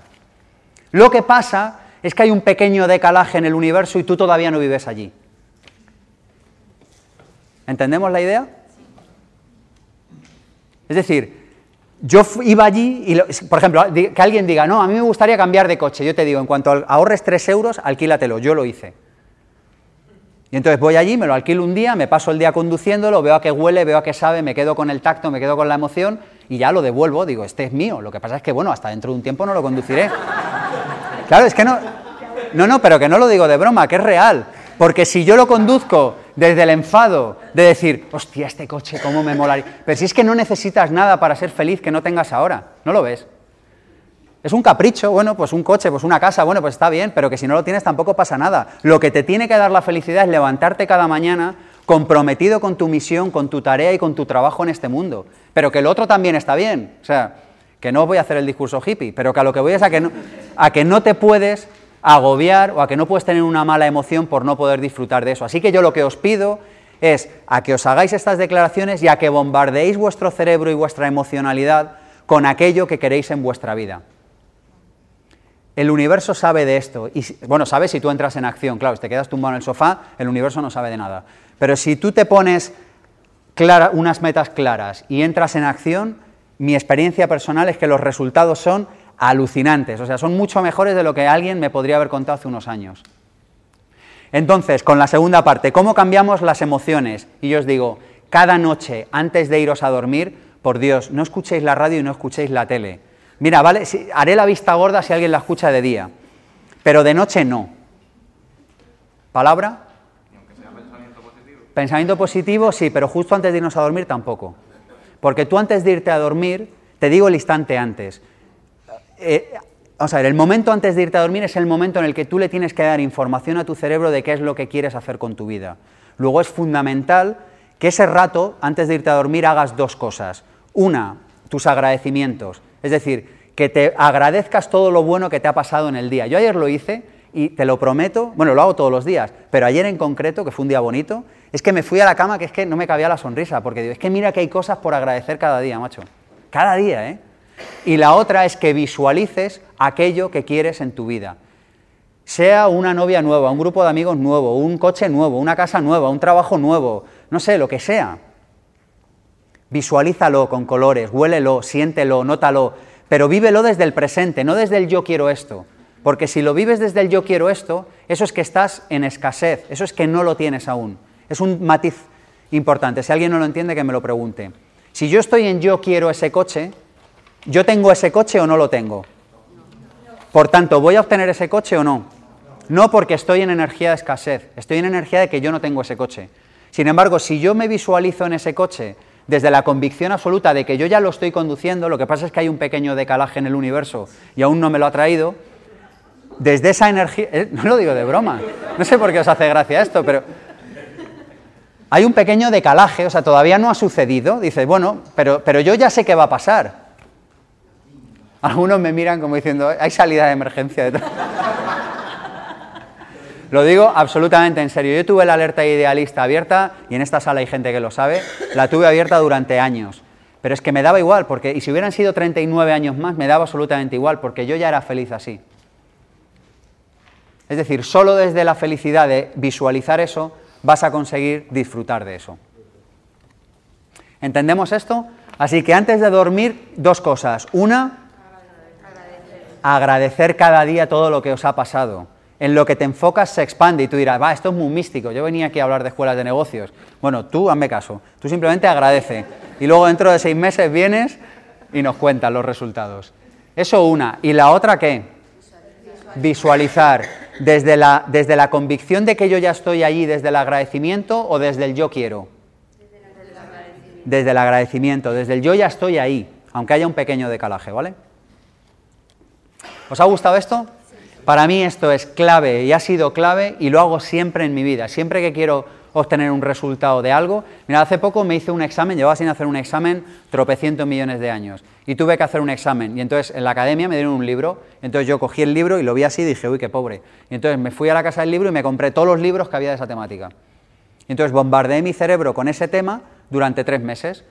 Y la gente me decía, pero si es que esto no va a entrar en el examen. Digo, da igual, pero yo tengo que pensar en eso. ¿Veis la idea? Es, sitiar tu cerebro, o sea, es, no permitir que tu cerebro se despiste. ¿Qué pasó? Fui al examen y aprobé, por supuesto. De hecho, para ser sinceros, me suspendieron. Y entonces fui allí, no, no, es verdad, y fui allí al, ministerio que lleva este tema, dije, oiga, yo he aprobado. Dice, no, no, esto lo dice un montón de gente, usted... Digo, no, no, que es que yo he aprobado. Me fui allí con la bicicleta. No, mire, caballero, haga la reclamación. Digo, que no, que no voy a hacer nada. Deme mi examen, que yo lo he aprobado. Y es que lo sabía. ¿Veis la idea? Porque había bombardeado mi cerebro durante tres meses. Es que el único era inevitable que aprobara ese examen. No es por ir de chulo, pero eh, o sea, lo que os quiero contar es como el, procedimiento para hacerlo. La forma es sitia tu cerebro con eso. Y entonces sucede, no sabes por qué, pero acaba sucediendo. ¿Seguimos? El tema es que había unas tasas de por medio. Y entonces yo creo que, bueno, no sé, da igual. El hecho es que me lo dieron. Bueno, seguimos con cositas. Bueno, eh, últimas dos claves. Eh, y con esto cerramos. La realidad es negociable. ¿Cómo es la realidad? Negociable. negociable. Todo en esta realidad es negociable. Todo, absolutamente todo. Todo. Los que hayáis estado en cierto tipo de países ya sabéis que esto puede llegar a ser muy cansino. Pero lo cierto es que todo en esta realidad es negociable. ¿Me dejáis que os cuente una anécdota de cómo entendí esto hasta el corvejón, hasta lo más profundo de mi alma? Oye, si no queréis paso, ¿eh? O sea que... Mirad, veréis, yo hago unos cursos, en lo, de unos seminarios de Vivir sin Jefe, en los que uno de los ejercicios consiste eh, en romper una flecha con el cuello, una flecha de tiro con arco de madera de cedro y la rompemos con el cuello. Es un ejercicio de valor, es un ejercicio de romper tus miedos, de, convicción, de trabajarte el compromiso, etc. Total, que me iba a hacerlo a San Sebastián y tenía que coger un avión. Y como hago muchos vuelos al año, ahora menos, pero antes iba muy por los pelos al aeropuerto. Entonces llegué tan por los pelos al aeropuerto que las máquinas auto-checking, esto no os lo vais a creer, estaban estropeadas, a que, a que es inaudito. Total, estaban estropeadas, había una cola impresionante, total, que cuando conseguí llegar a un mostrador me dice la señorita, acabamos de cerrar la facturación, no puedes ir. Digo, pero ¿cómo que no puedo ir? No, no, señora, es que tengo que ir, o sea, tengo que estar ahí dentro de cuatro horas. No, no, que no puedo, que hemos cerrado. No, no, señora, ábrame, por Dios, le saco ahí un libro, mire, es que tengo que ir a hacer esto, le cuento toda la película y me dice, bueno, dice, mira, si vas corriendo, quizá llegues allá a la puerta, la Terminal 4, a la puerta esta. ¿Habéis visto el pánico de la Terminal 4 cuando te dan la tarjeta de embarque y dices, me habrá tocado una K o una R? Y miras así y dices, K37 y dices, no. Total, me dice, es en la puerta K37 si vas corriendo igual llegas. Digo, madre mía, digo, pero dice, pero no puedes subir con las flechas ni con el equipaje ni nada. Digo, no, no, pues déjelo, déjelo. Total, que llamo a mi asistente y digo, oye, contrátame el coche más gordo que haya en el aeropuerto de Barajas, que me voy a ir a toda velocidad a San Sebastián. El, el, que más cilindrada tenga ese, dámelo y me voy para allá. Sí, porque si tengo un compromiso lo cumplo. Digo, si me ponen multa, pues la pagaré. Esto no está muy bien decirlo, pero es así. Total, que me dice, oye, ¿tú no dices que la realidad es negociable? Digo, sí. Digo, pero alquílame el coche. Dice... Dice, mira, hagamos una cosa. Dice, yo te alquilo el coche, total, van a pasar unos minutos hasta que me entero en dónde hay un coche potente, tal. Dice, pero ve y negocia que te dejen pasar las flechas. Digo, pero ¿cómo van a dejar pasar las flechas? Por Dios. Dice, yo te alquilo el coche y tú ve. Digo, venga, vale, me parece bien. Total, que me cojo, vuelvo a la señorita, le digo, deme la de facturación. Dice, pero no decías que no podías. Digo, sí, pero me lo he pasado. Digo, me la flecha las tiro en una papelera. Digo, usted deme la tarjeta de embarque. Total, que me da la tarjeta de embarque, me voy corriendo a lo de seguridad y digo, madre mía, la que se va a liar aquí. Meto la maleta con los libros, la maleta con las flechas, la paso, saltan allí 26 alarmas, veo que llaman por el walkie y vienen dos guardias civiles más los dos de seguridad. Caballero, ¿a dónde va? Digo, mire, y les cuento la misma peli que os he contado a vosotros. Igual, saco el libro, mire, ve el de la foto, soy yo, es el mismo, el de la gafa, está. Total, que le digo, por Dios, déjemela pasar. No, no, no se puede pasar con flechas. Digo, mire, tengo una idea. Digo, yo le pago el billete a San Sebastián, usted las lleva abrazadas todo el rato, o sea que una cosa como, como que no, no, como que no, yo no, además no llevo ni arco ni nada, o sea que en realidad no puedo hacer nada con ellas. Pero ¿cómo me voy a ir a San Sebastián si estoy de servicio? Yo no puedo hacer eso y tal. Yo se lo pago, se lo invito y luego le invito a comer en Madrid otro día y tal. No, no, eso no puede ser y tal. Digo, mire, caballero, vamos a hablar seriamente. Si no hago esto, me voy a coger un coche y me voy a ir a, todo lo que del coche a San Sebastián. Y por Dios que lo voy a hacer. Digo, creo que es más seguro que me deje subir a un avión, que le deje las flechas al comandante, o no sé, hagan lo que ustedes quieran, y ya está. Me queda así el tío mirando, me dice, mira, que sea la última vez que llegas por los pelos al aeropuerto. Súbete, ve corriendo y ala, para San Sebastián. Cogí, arranqué a toda velocidad, por el camino ya en el avión, llamé, oye, cancela lo de la reserva del coche y subí. Y dije, es impresionante cuando uno está dispuesto a pedir lo que la vida está dispuesto a darle. ¿Entendéis? Todo en la vida es negociable. Y hay una manera en la que puedes negociar mejor, sobre todo en el mundo de la empresa o de los emprendedores, y es poniendo diferentes variables en la mesa. Siempre que os negocien un precio o que os negocien una condición, sacar varias variables. Fijaros que en muchos tratos no salen, y esto lo hemos vivido como emprendedores, pero lo hemos vivido como clientes, porque solo hay dos variables en la mesa, el precio y el producto, ¿veis? Entonces tú ya dices, oiga, ¿me hace una rebaja por el menú? Y dices, no. Pero si yo fuera el del restaurante, yo diría, vale, pero no te pongo el vino. ¿Qué es mejor, vender un menú por 10 eh, sin vino o, no vender nada por querer venderlo por 12 con el... O sea, pon diferentes variables en la mesa. ¿Que alguien te quita tal? Tú quitas de tal. Pon muchas y así te pueden quitar una. Lo que trato de decir con esto es que no cerréis las negociaciones a un solo concepto o a una sola variable, porque eso las arruina. Y la anécdota os lo he contado para decir, oye, que es que yo ese día, que ya lo tenía trabajado en los seminarios, lo de la realidad es negociable y todo esto, y por eso esta pregunta así como de, mala uva cariñosa, como decir, tú no ibas... De... Todo es negociable, es decir, pídelo, nunca sabes lo que va a pasar. Cuando dudes entre hacer y no hacer, siempre haz, porque aunque falles, por lo menos aprendes de la experiencia. Y aparte luego tienes anécdotas para contar por un tubo. Bueno, y para ir acabando, yo quiero que nos eh, concentremos así para ir terminando en un concepto, y es el de las ventajas que tiene el no obtener resultados. Yo le llamo las ventajas de la escasez. ¿Os parece interesante este tema para cerrar? Fijaros que estamos en una charla sobre cómo hacer que nos vaya bien. Y yo algo que he observado es que que te vaya mal tiene innumerables ventajas. ¿Explicamos esto? Veréis, em, cada comportamiento en origen es adaptativo. Salvo que pienses que el ser humano es idiota, cosa que creo que, yo creo que a estas alturas ya sabemos que no, aunque a veces se comporte como tal, uno está pensando, tú no conoces a... En general el ser humano es inteligente y desarrolla conductas adaptativas. Luego, cualquier conducta en origen es adaptativa. Esto hay que entenderlo. ¿eh? Cualquier conducta en origen es adaptativa. Es posible que dos años más tarde, dos semanas más tarde o dos días más tarde no sea adaptativa, pero cualquier conducta en origen es adaptativa. Fíjate que el autosabotaje es uno de los principales problemas que tenemos que enfrentar los emprendedores. Y el autosabotaje es, yo sé que tengo que hacer esa tarea que hemos acordado antes que vamos a poner cada mañana en lo personal, en lo profesional y tal, y por el motivo que sea, dan las 8 de la tarde y no la ha hecho. ¿A quién le ha pasado esto en alguna ocasión, sinceramente? Eso tiene un nombre, se llama autoboicot o autosabotaje. La pregunta que te tienes que hacer desde mi punto de vista es, ¿qué estás ganando porque te vaya mal? Y tú dirás, nada, y yo te digo, no me lo creo. Hasta que no encuentres qué estás ganando por el hecho de que te vaya mal, que te vaya mal no significa que vivas debajo de un puente, que te vaya mal es que tú internamente sabes que hay un aspecto de tu vida que no acaba de funcionar. ¿Sí o no? Es así, todo, esto Esto es una verdad, esto es algo privado. O tú lo sabes o no lo sabes. Si todos sabemos, si estamos contentos con los resultados que estamos obteniendo en un ámbito de nuestra vida o no. Y la cuestión es la siguiente, es, si no estás obteniendo esos resultados, esa conducta en algún lugar es adaptativa. Puede ser porque consigas atención, que es un sustituto mediocre del amor, pero que tampoco está mal, ¿no? O sea, es como, bueno, no puedo tomar eh, Vega Sicilia, pero tomo Don Simón. Oye, por lo menos, pues bueno, pues voy tirando. ¿Veis? Pues esa es la misma diferencia que hay entre el amor y la atención. Es decir, la atención es un sustituto. Pero fijaros que el problema que tiene la escasez es que atrae mucha atención y en ocasiones es difícil desligarte de eso. En una conversación familiar o de amigos, ¿quién atrae más atención? ¿El que le va bien o el que le va mal? El que le va mal. Es el que atrae más atención.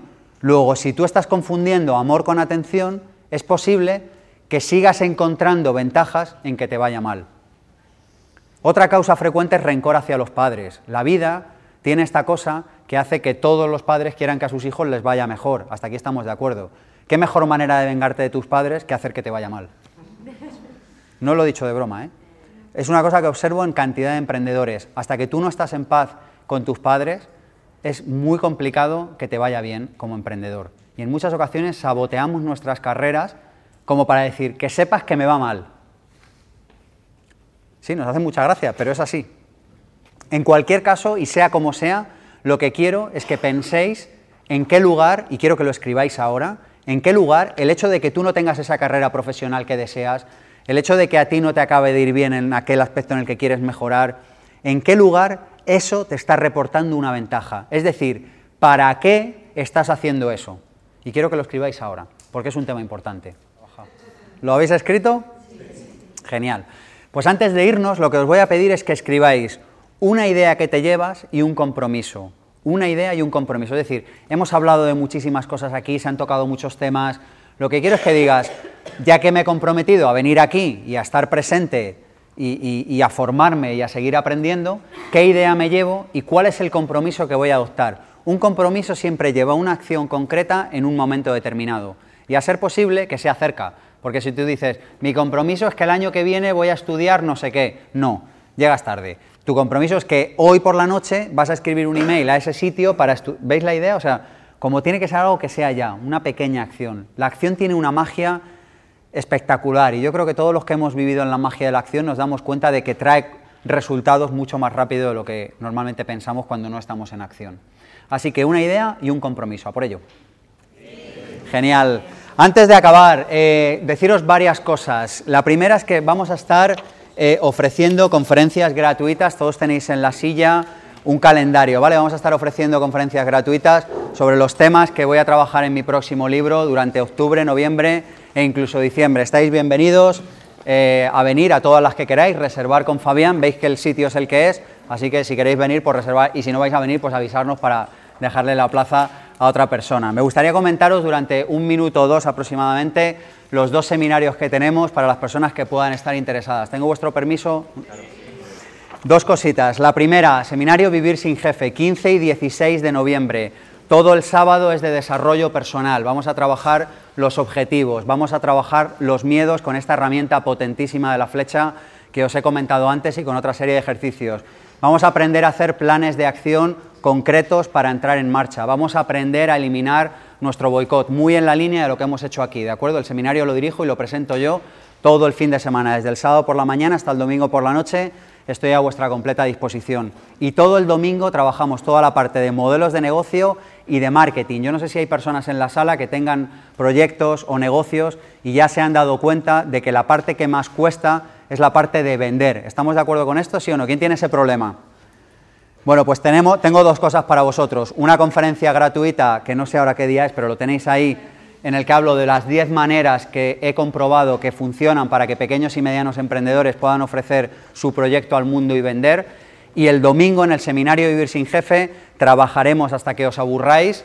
Y cuando digo aburráis, entendedme, es un sentido no literal, pero trabajaremos el elevator pitch. ¿Sabéis lo que es el elevator pitch?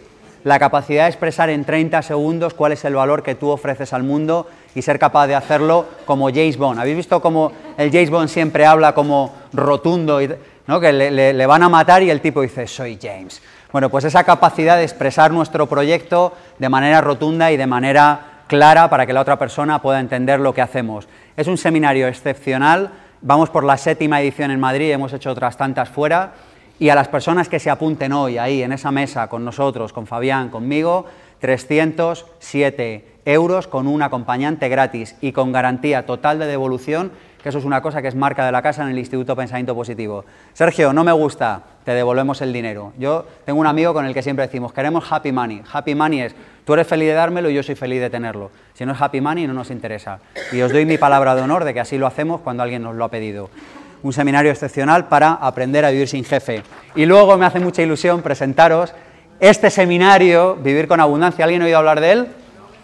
Vivir con abundancia es la primera vez que lo vamos a hacer. Yo en el 2007 me hice una propuesta que os la he comentado antes y fue la de yo aprenderé a ser libre. ¿Sabéis lo que es ser libre financieramente? ¿Alguien necesita que lo explique? Libre financieramente es que no tienes que trabajar salvo que tú desees hacerlo. Es decir, que dispones de la suficiente abundancia económica para poder levantarte y hacer lo que quieras o no. Lo curioso es que a mí lo que me interesa es ser libre financieramente y seguir desarrollando mi talento. Sea como sea, yo en el 2007, no sé si os parece una propuesta interesante, la de decir, ¿cómo conseguir en siete años ser libre financiero? ¿Os parece una...? No os lo prometo un año, no os lo prometo, yo lo he conseguido en siete. Entonces yo lo que os cuento aquí es, es la primera vez que hago este seminario, porque yo hasta que no experimento algo no lo cuento. Vivir sin jefe lo saqué hace dos años porque ya estaba viviendo de eso. Ahora cuento esto porque es ahora el momento. Y os voy a contar, y vais a practicar lo mismo hasta que os las llevéis puestas, todo el sábado las 10 leyes de la abundancia. Yo me retiré en febrero, me fui a Lanzarote dos meses, lo que os he contado antes, a escribir este libro. Y estuve durante dos meses en Lanzarote, eh, al norte, en Famara, no sé si alguien conoce, pues estuve al norte en una playa escribiendo cuáles son las 10 leyes de la abundancia y las 30 maneras que yo he practicado de llevarlas a cabo. El sábado vamos a estar con esas 10 leyes de la abundancia y esas 30 formas prácticas de ponerlas en marcha y el domingo vamos a estar hablando de inteligencia financiera bajada a tierra. Bajada a tierra es que os vais a llevar los Excel. Bajada a tierra es que os vais a llevar un plan de acción para empezar el mismo lunes. Y además es muy buena época porque es diciembre y eso nos permite planificar el año. Vamos a ver cómo administrar nuestros ingresos. No sé si este tema os interesa. Es decir, hay una fórmula, Fabián y yo la seguimos, que es la de el 50-55% lo utilizas para vivir, el 10% para ahorrar, el 10% para invertir, el 10% para caridad, el 10% para lujos. Esta es una de las fórmulas de muchas de las que os vamos a contar y cómo se llevan a la práctica. Y tú miras, oye, pero si no llego a fin de mes, hay maneras de hacerlo. Vamos a ver cómo decrecer los gastos, cómo incrementar los ingresos. Me encantará contarlo, me encantará que, vengáis si os apetece trabajar este tema. Y yo os digo por qué me parece tan importante, porque creo que hasta que no tenemos trabajada la parte económica, hay, varias partes en la vida importantes, la salud, el dinero y el amor, pero el dinero es una de ellas. Y si no tenemos trabajada la parte económica, vamos a estar peleados con la vida, que es lo que le pasa lamentablemente a la mayoría de la población durante mucho tiempo. Este seminario también sirve para reconciliarse con el dinero, es decir, para estar en un estado de flujo con la energía del dinero, que como sabemos no es más que una energía que te permite materializar las cosas en la vida. Bueno, se ve que estoy encantado del seminario y de que estoy deseando, porque llevo muchos años trabajando en este tema. Así que los que os queréis apuntar, 307 euros con un acompañante gratis hoy, ahí en la mesa. En cuanto Fabián y yo nos vayamos, os podéis apuntar en la web, pero entonces el precio será más caro. ¿De acuerdo? Y como todo, con garantía total de devolución. Estaremos aquí próximamente dando más conferencias y, por supuesto, si ahora hay alguna pregunta o alguna duda, estoy encantado de atenderos durante los próximos ocho minutos hasta las nueve que tenemos la sala. ¿En qué te puedo ayudar? Quería comentar algo que mencionaste de la dieta hipotodo. Mencionaste Mola la dieta hipotodo. ¿Le escucháis? Básicamente es hipoinformativa, hipotóxica e hiporrelacional. Hipoinformativa es no te expongas a información salvo que eso haga crecer tu alma, tu espíritu y tu mente. Hipotóxica es no tomes alimentos que no te alimenten. Es que fijaros a qué punto hemos llegado. ¿eh? Básicamente, por si alguien tiene dudas, cualquier cosa que encuentres en un supermercado no te interesa. Así como yo llevo años sin comprar en un supermercado nada que vaya plastificado, que encuentre, nada, nada te sienta bien para la salud, así ya como de entrada. E hiporrelacional significa exponte menos a relaciones tóxicas. Estamos todo el día quedando con gente, no sé si estáis de acuerdo con esto, y la pregunta es, ¿tú realmente quieres quedar con esa gente o estás quedando por inercia? Estas eran las tres dietas hipos, y ahora dime. Ah, bueno, era justo para hablar de la eh, hipo, de las relaciones. Sí. Que bueno, ya las Quería saber si, por ejemplo, recomendabas disminuir drásticamente las eh, relaciones sociales que tengas con, yo que sé, amistades o? Yo lo que os recomiendo es que seáis felices. Me dice, ¿recomiendas di- disminuir las relaciones sociales que tengáis? Yo lo que te recomiendo es que seas feliz. Es decir, cualquier cosa que te haga feliz en este planeta está bien. La cuestión es, ¿quedar con esas personas lo estás haciendo por inercia o lo estás haciendo porque realmente deseas compartir desde el amor con esas personas en ese encuentro? Y yo lo que he observado, después de haber trabajado con centenares de clientes y por mi propia experiencia personal, es que en muchas ocasiones, no sé si estáis de acuerdo con esto, quedamos por inercia. La comida de los del cole, pero ¿a ti te importa un carajo ir a esa comida? ¿No? O, o va- o- o sea, ¿vas allí porque, porque de verdad estás en estado de flujo absoluto y te encanta o vas porque es la comida de los del cole? Entendedme, no quiero que nadie deje de ir a la comida de los del cole, ni tampoco quiero que nadie vaya. O sea, lo único que quiero es que nos planteemos si tú realmente tienes que estar ahí. Y por cierto, y hablando de emprendedores y de abundancia económica y de todo esto, si quieres obtener resultados diferentes en la vida, necesitas empezar a relacionarte con personas diferentes. ¿Significa esto que dejes tus relaciones anteriores? Para nada, yo nunca me metería ahí en tu vida ni, ni se me ocurriría decir semejante barbaridad. Pero lo que sí que digo es que necesitas nuevos grupos. Yo cuando empecé a ser emprendedor en el 2007 me junté a dos grupos de emprendedores. Uno lo creé yo y otro me junté a uno que estaba funcionando en Madrid. Luego con el tiempo dejé de ir. Pero lo cierto es que yo al principio necesitaba nutrirme de personas, porque todo mi entorno no estaba en esa misma película que yo decidí empezar. Luego necesitaba juntarme con personas que tuvieran inquietud y sobre todo la clave es ganas de aprender. Para mí la clave de todo esto está en tener ganas de aprender. Vosotros estáis aquí, tenéis ganas de aprender. Relacionaros con gente que esté con ganas de aprender. Y eso se sabe rápido, eso en cinco minutos hablando lo sabes, ¿sí o no? Cuando te relacionas con personas con ganas de aprender, los dos sumáis. Cuando te relacionas con personas que no están con ganas de aprender, y las ganas de aprender implican el preguntar, el escuchar y la humildad, y también el hablar cuando tú sabes de algo, ¿verdad? O sea, es estar en las dos cosas, es estar en el dar y es estar en el recibir. Así que a eso me refería con lo de hiporrelacional. En último término, siempre preguntaros, si me quedara una semana de vida, ¿irías a cena? No es broma, ¿eh? A mí si me quedara una semana de vida estaría aquí. Espero que vosotros también. Pero la no, no, os lo digo de verdad, porque, porque es a lo que he venido a este mundo. Entonces, ¿cómo no lo voy a hacer? Pero la pregunta es, preguntaros si estaríais ahí si os quedara una semana de vida. Va, me dais un minuto, os cuento un juego así. Jugad con vuestros seres queridos a qué haríais si os quedara un año de vida. Luego lo bajáis. ¿Qué haría si me quedaran tres meses? Oye, ¿qué haría si me quedara un mes? Oye, ¿y una semana? ¿Y un día? ¿Y una hora? Jugad a esto. Es súper divertido. De verdad, ¿eh? Es muy divertido. Si no te deja, dice, si te dejan jugar, pues si no te dejan jugar, juegas tú sola. Dice, ¿sabéis qué? Que voy a jugar yo sola, hombre. ¿Te he respondido? Tenemos tiempo para una pregunta más. ¿Alguien tiene por ahí? Dime. Yo tenía ganas de venir sobre todo a tu seminario, porque he escuchado unos cuantos, por saber sobre todo por qué hiciste en una, en una exponencia eh, leer en la, la esta, o sea, una persona, leer un libro de una persona, biografía, biografía de una persona. A ver, a mí me encantan las biografías, pero sobre todo me encantan los biopics. ¿Conocéis el género biopic? O sea, es el género cinematográfico que, que recrea la vida de una persona. A mí me fascina y me fascina porque los biopics normalmente están hechos sobre personas que hicieron algo importante en la vida. Todos hacemos cosas importantes en la vida, pero a lo que me refiero es a que llevaron su valor interior, lo sacaron fuera. Que para mí eso es algo que creo que es muy importante, es algo que todos podemos hacer, pero que no todos decidimos hacer. Entonces a mí lo que me gusta, de ver, me gusta ver biopics porque lo que me permite es eh, eso, entender cómo vieron la vida otros seres humanos. A mí algo que me gusta mucho es modelar. ¿Sabéis lo que es modelar? ¿Alguien necesita que lo explique? Modelar es ver qué hace una persona que para ti obtiene éxito en una área determinada de tu vida y luego eh, hacer lo mismo. Pero solo en ese área, no en todo. ¿eh? A mí algo que me gusta mucho es modelar. Me gusta mirar a las personas. Hay gente, mira, yo qué sé, hay personas que, le- que les gusta el fútbol, otros el badminton, otros, yo qué sé, los coches de carrera. A mí me gusta mirar a gente de éxito. No sé, es un hobby. Entonces me encanta ver, saber qué leen, a qué hora se levantan, qué comen, qué hacen. No sé, eso me permite llegar a conclusiones. Esto me empecé a dar cuenta en la radio. Yo en la radio empecé a entrevistar. ¿Conocéis pensamiento positivo? Entiendo que sí. En pensamiento positivo yo empecé a entrevistar a personas que para mí ah, estaban haciendo un gran trabajo.